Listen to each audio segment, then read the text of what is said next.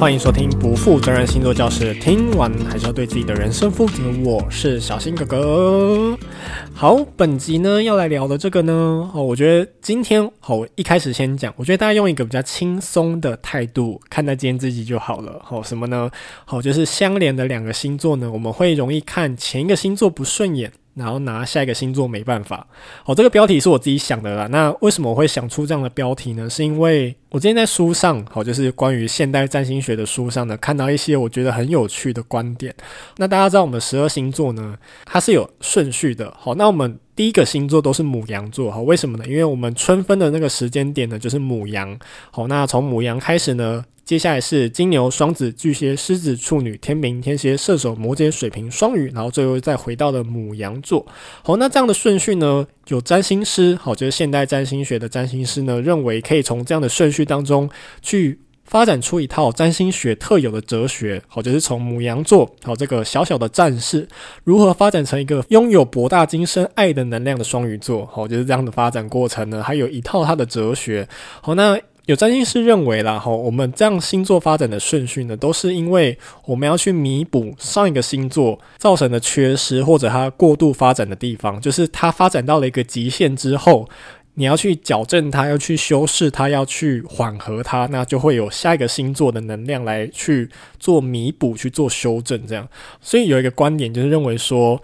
这样的顺序，好，这样的从母羊座到双鱼座的成长故事呢，它就很像是一个人成长的不同阶段，好，所以每一个星座呢，都会比上一个星座再更复杂一些，哈，因为你要去修正它，要去矫正它，好，那我今天还在另外一本书上，哈，看到了一个我觉得也是很有趣的观点，他就说，我们每个人的上升星座啊，哈，就是我们的。灵魂会自己决定我要成为什么样的上升星座。那为什么我们的灵魂会想要成为这样的上升星座？就很有可能是因为，是因为他想要抛弃他前世最想抛弃的东西。那他最想遗弃那样的能量，那他就会用那个能量的下一个星座来成为他这一世呢，这一辈子呢开始的一个起点。好，这是我觉得很多很有趣的地方。但我要先打一个预防针，就是说。但并不是所有的占星学派都认同这件事情，好，特别是古典占星学可能就不一定认同这样的观点，好，所以我们今天这一集呢，我们就用比较轻松的方式来看待，到底下一个星座是怎么打败前一个星座，好，所以我才会说，我们容易看前一个星座不顺眼，好，因为它有一些发展过度的地方，那我们要去修正它，去矫正它嘛，所以我们就会觉得前面的那个星座很讨厌。好，那后面的我们下一个星座呢？因为它会来修正我们，它会来弥补我们不够好的地方，所以我们就会拿下一个星座没办法。好，这是我想这个标题的原因啦。好，当然还是说我们轻松来看待就好了。哈，好好，首先第一个母羊座，好，大家可以想一件事情，就是说刚讲嘛，母羊座是。十二星座的第一个母羊座出生的那一天呢，也刚好是地球上面的春分，就很像是一个刚萌芽的小种子，要在春天呢展现它的生命力，然后开始的它的新的人生。那身为由火星战神守护的母羊座呢，它是一个相当勇敢、相当坚强的一个星座的形象嘛，对不对？面对任何的事情都会勇敢奋战到底。所以呢，母羊星座的人呢，好，在性格上来说。他就是属于自己的战士，所以以个体为自我中心，好，那也有非常强的自我意识。那发展过了头呢，就会变得过于好斗，然后很喜欢跟人家起冲突，哦，就是像是小辣椒的这种性格这样。所以接下来下一个星座金牛座呢，就会来缓和它。好，那金牛座呢，好，它是一个稳定，好，比较实际，然后呃，比较渴望。资源充沛，然后面对事情要讲求一个比较确切答案的星座，他就会去弥补牡羊座那种很好斗啊，然后那种很多冲突的这种负面的既定印象。所以到金牛座阶段，大家就会从前面的自我意识慢慢的发展成是我拥有什么，然后什么是我的，然后那我的资源又有哪些？好，那。金牛座发展过头，就会变成懒惰啊，然后比较内向啊，然后过于保守啊。那这时候就需要双子座出来做突破。吼，那怎样突破呢？吼，双子座就会靠他的那种追求好玩人生的这种好奇心，来去迎接这个人生，迎接这个世界。然后呢，也会到处的向外呢去吸取很多新的资讯啊，吼，然后去。接受很多新的刺激，就会去矫正金牛座这种过于保守的性格。所以到双子阶段呢，好，因为他好奇心很强嘛，所以就会开始注意外界的声音啊，然后想要跟外界到处打交道啊，好，去结交到处的朋友这样。那发展过头呢，双子的世界就会充满太多变因，好，就是什么都要，然后什么又得不到，然后又会缺乏归属感，这就是双子座发展过头容易遇到的老毛病。好，那这时候就要有巨蟹座来矫正它。好，那既然缺乏归属感呢，那巨蟹座就是一个非常适合来满足大家归属感的一个星座。好，那巨蟹能量呢，就会用它的保护的特质啊，守护的特质，然后给大家安全感。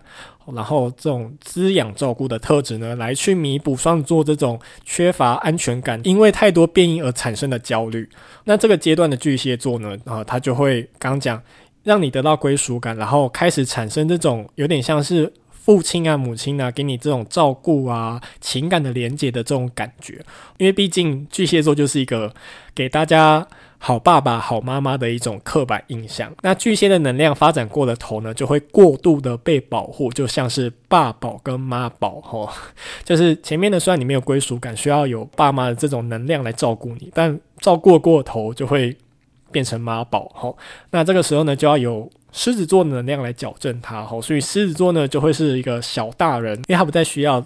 爸爸跟妈妈在后面指使你要干嘛？好，所以狮子座呢，就用他的这种，比如说比较有野心啊，然后自尊心比较强啊，那种发光发热的特质，去矫正巨蟹座那种被过度保护的特质在里面。好，那这种很有远大的梦想的狮子座能量呢，发展到这个阶段呢，后他们就会比较。重视在自己的表现上面，哦，透过他们自己的自我表现呢，然后来去博取大家的注意力，然后更让大家把焦点放在他的才华上面，或者他想要展现给大家的特质上面。那展现过了头呢，就会过于自信，好，自我表达过了头呢，就会过于的权威，和过于的严厉。那这个时候呢，就需要有处女座的能量来矫正它，哈。那相较于狮子座的过于自信，那处女座就是来检讨这一切，哈。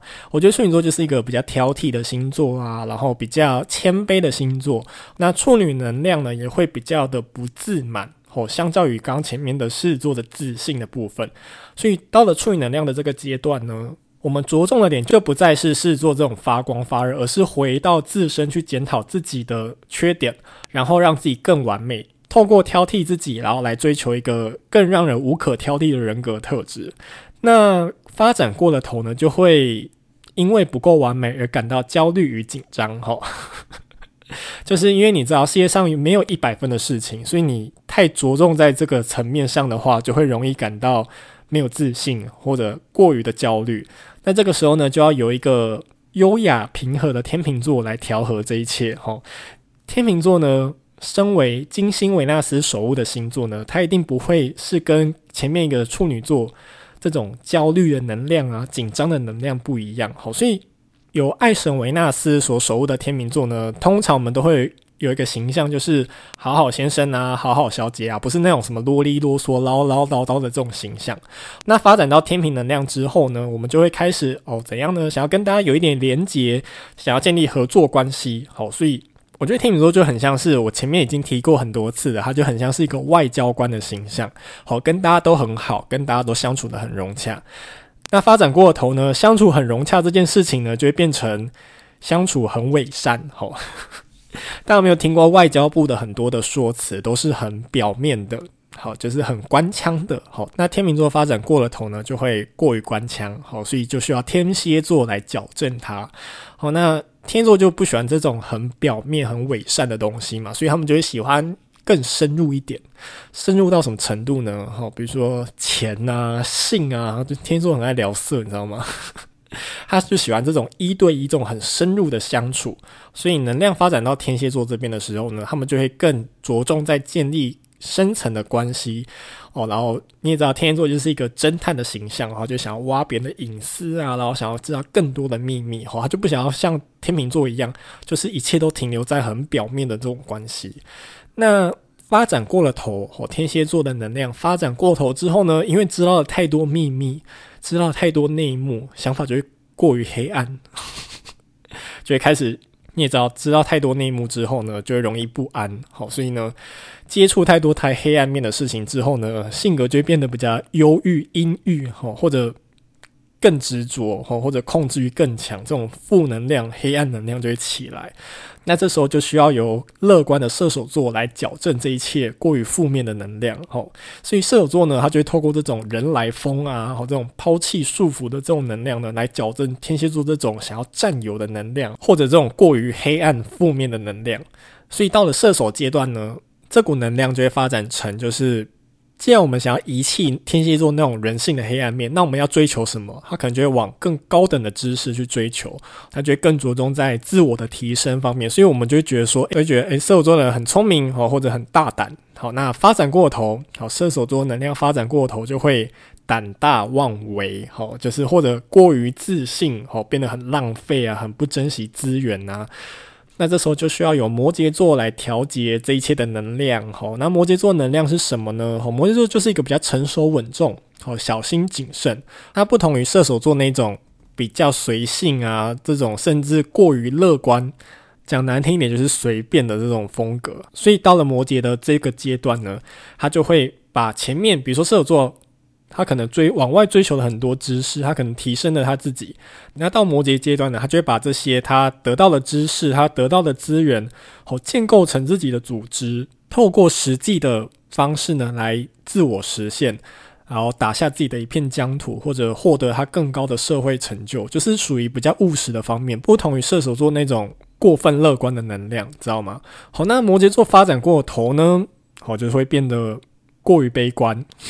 你也知道，射手座很乐观，到摩羯座过于悲观，那就需要下一个水瓶座来调节它。好，因为摩羯座呢发展过头，也会容易，比如说情绪压抑啊，因为它要很务实，所以它不能让情绪的一切来阻碍这一切的发展，或者因为过于在乎世俗的价值而受到很多规矩的这种绑手绑脚。所以水瓶座呢，就是来怎样呢？打破规则。好，水瓶座是由天王星所守护的星座，水瓶座就是一个认为世界上所有的规则都可以被打破，都可以被重新建立、重新被挑战，所以水瓶座也是一个最不按牌理出牌，然后想法最脱俗的一个最理想主义的星座。所以行星发展到了水瓶的能量的时候呢，他就会为了很多的更高的理想，而不是摩羯座的那种很务实的资源。水瓶座这边呢，就会更在乎整体社会和或者整个理想社会该有的集体利益。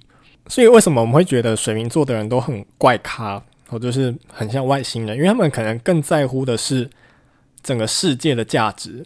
我觉得这对很多一般人来说是很难理解的。比如说，他们可能会在乎什么厨技问题啊，然后在乎气候变迁啊，或者在乎什么，或者什么友善动物啊，这种就是。很不世俗，就很不生活化的理想主义呢，就会容易发展在水瓶座这边。好，所以呢，水瓶座的能量如果发展过了头，就会过于理想。因为刚刚讲那些全部都很不生活化，你知道吗？虽然它可能真的很重要，但对于很多人来说，那个都不是眼前他们最在乎的事情。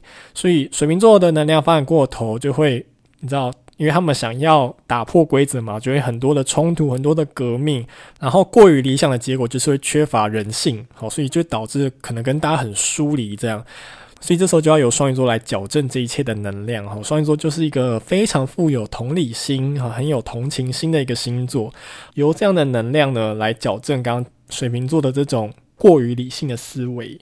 所以能量发展到双鱼这边的话，就会形成一股比较无私的能量。好，那发展过头就会变得，比如说没有边际的奉献，好，牺牲奉献过了头，然后或者过于迷惘、过于软弱，这个都是我们对双鱼座比较负面的标签印象嘛，对不对？所以这个时候呢，就要又由一开始的母羊座和这种很自我中心、这种为自己而战的能量呢，来矫正它，就会又进入下一个循环。好，这个是。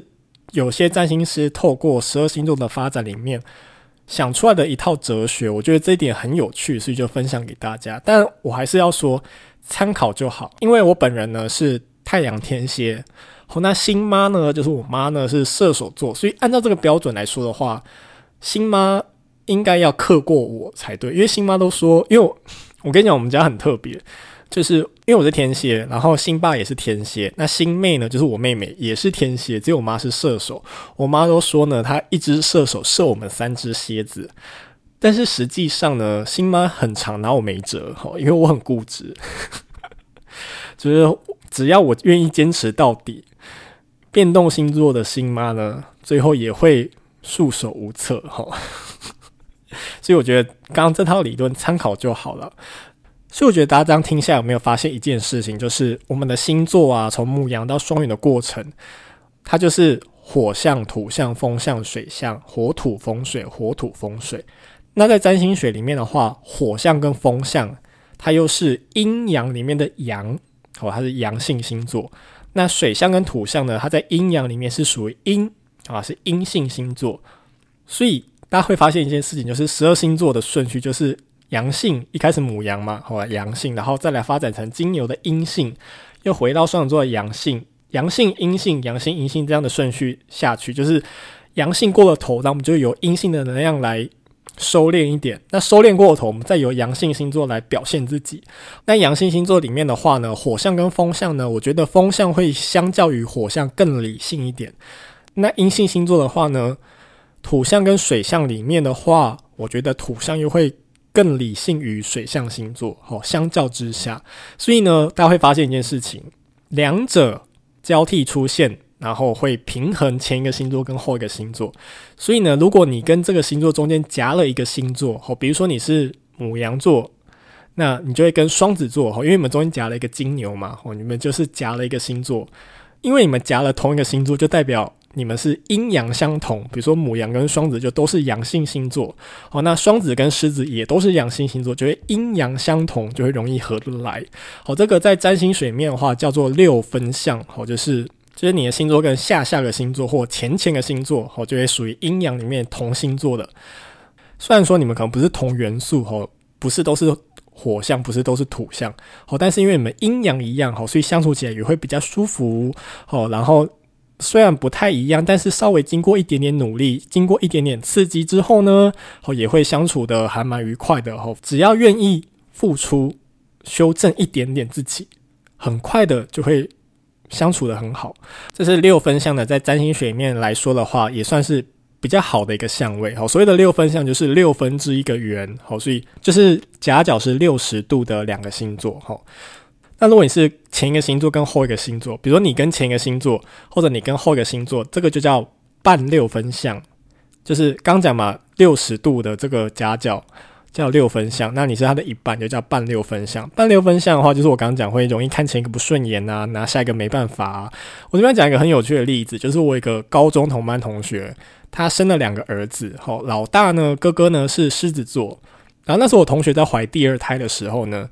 那时候预产期是天秤座，就是天秤座前面几天出生这样，然后想说，嗯，那应该这个天秤座弟弟应该会蛮崇拜狮子座哥哥的。我那时候内心是这样想，结果呢，提前报到变成处女座，所以我就想说，完蛋了，哥哥应该会受不了唠叨的处女座弟弟。我觉得这点蛮有趣的啦。那因为他们两个现在都很小，所以我就慢慢的观察。这两个孩子长大之后是用什么方式相处的？好，那刚讲，如果你是前一个星座或后一个星座的话，你们形成半六分相，就会比较容易有挫折感了，因为一个要去矫正另一个，然后另一个又要去修正另外一个，所以你们就会容易有一点点的。内心上的小挫折，哦，那有另外一个相位呢，也会造成这样内心的小挫折，是什么呢？就叫做十二分之五相，哦，就是你跟另外一个星座形成一百五十度的夹角，也会形成的。这个，就是下一集我们聊的重点。好，随便先给大家卖个关子。星盘里面十二星座里面，除了前一个后一个之外呢，还有另外两个也是来折磨你的。好啦，以上就是用一种我觉得很有趣的方式来探讨十二星座彼此之间的关系。那大家当做茶余饭后的话题听听就好，不要太认真哦。好啦，以上就是今天的内容。如果喜欢我的节目的话，欢迎订阅我的频道。如果你是 Apple Podcast 用户的话，也欢迎给我五颗星。说明栏连接最下方都有抖内的连接，所有的收入的百分之三十都将捐给台湾之星。爱护动物协会一起帮助流浪动物做节日哦。以上不负责的星座教室，听完是要对自己的人生负责。我们下回再见喽，拜拜，拜拜，早下了，拜拜。